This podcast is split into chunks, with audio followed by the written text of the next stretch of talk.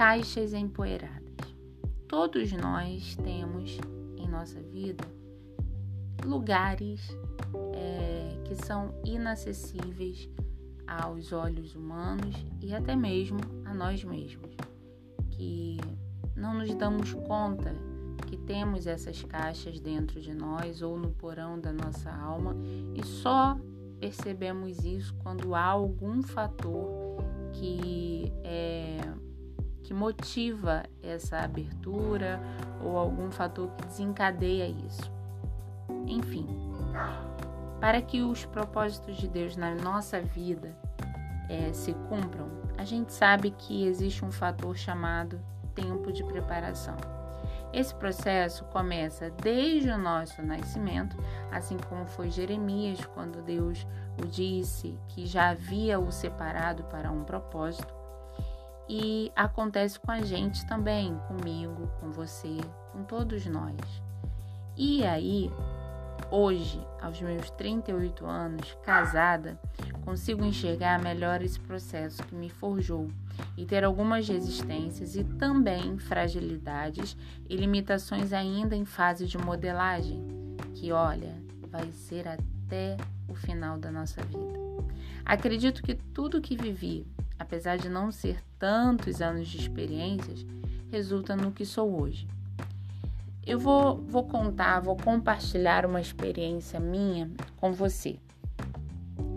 Na verdade, não é tão fácil, não é tão fácil falar sobre isso. É, mas confrontou a mim primeiro, tá? Antes de eu falar com você, confrontou a mim primeiro.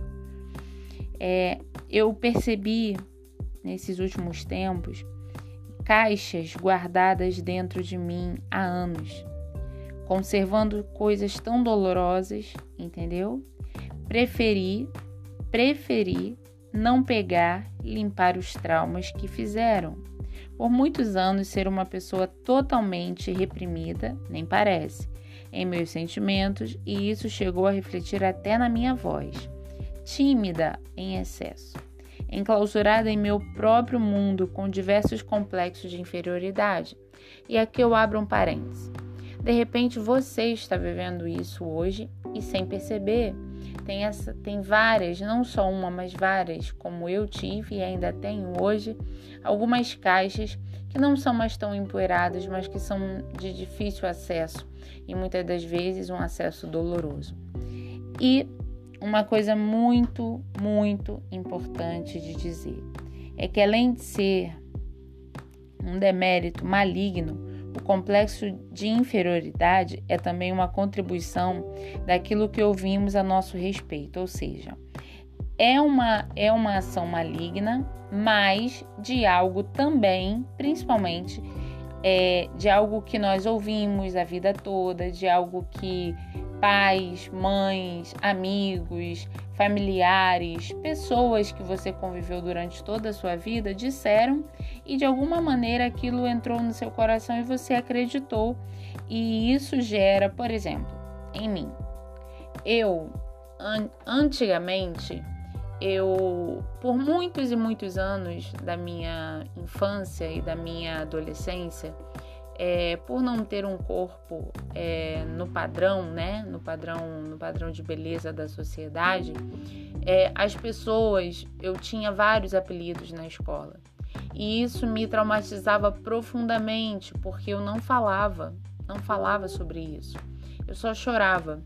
E muitas das vezes eu reagia, mas reagia com com alguns vai embora é, eu não sou isso, eu, você é isso, então, se eu sou isso, você é isso, mas me machucavam profundamente, a ponto de eu não conseguir me olhar no espelho. Você acredita nisso?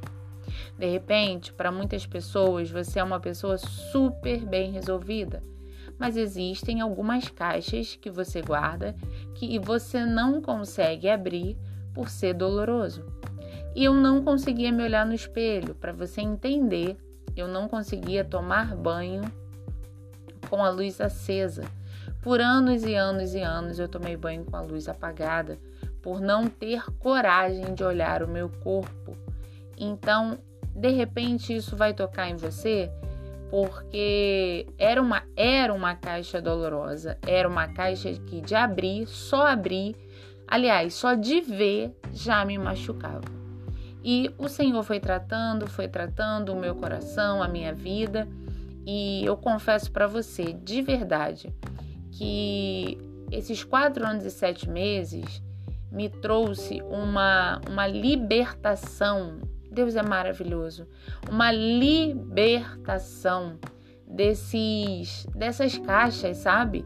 E, e muito também, eu era muito, muito, muito, muito guiada e mexia muito comigo, ainda que eu não falasse pelo que as pessoas diziam.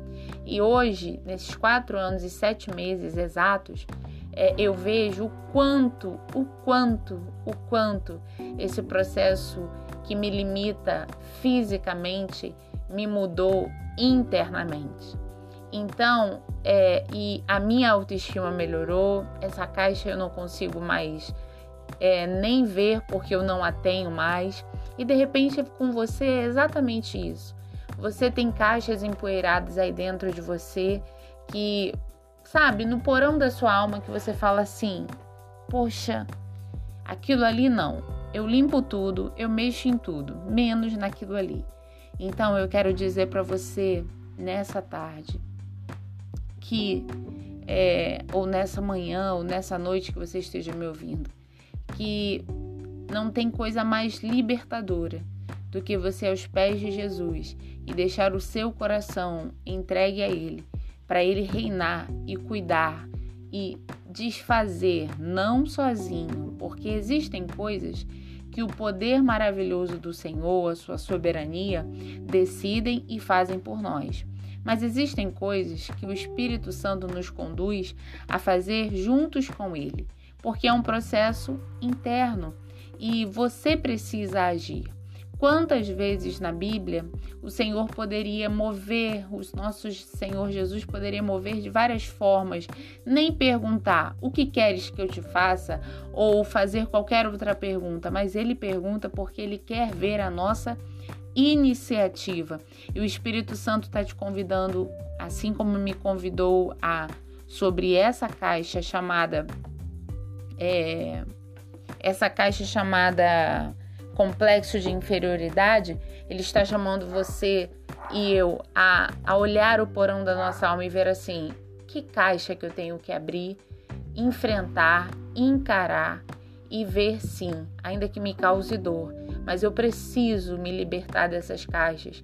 Eu preciso esvaziar o porão da minha alma para que a adoração entre, para que entre, não entre só por um momento, mas entre e fique, para que a presença do Espírito Santo venha conduzir e poder passear, poder andar, melhor dizendo, livremente pelo porão da minha alma.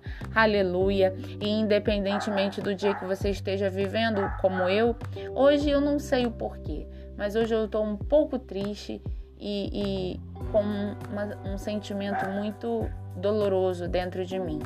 Mas o Senhor é o meu Senhor e é o teu Senhor também, e um dia de cada vez com Ele é muito mais fácil.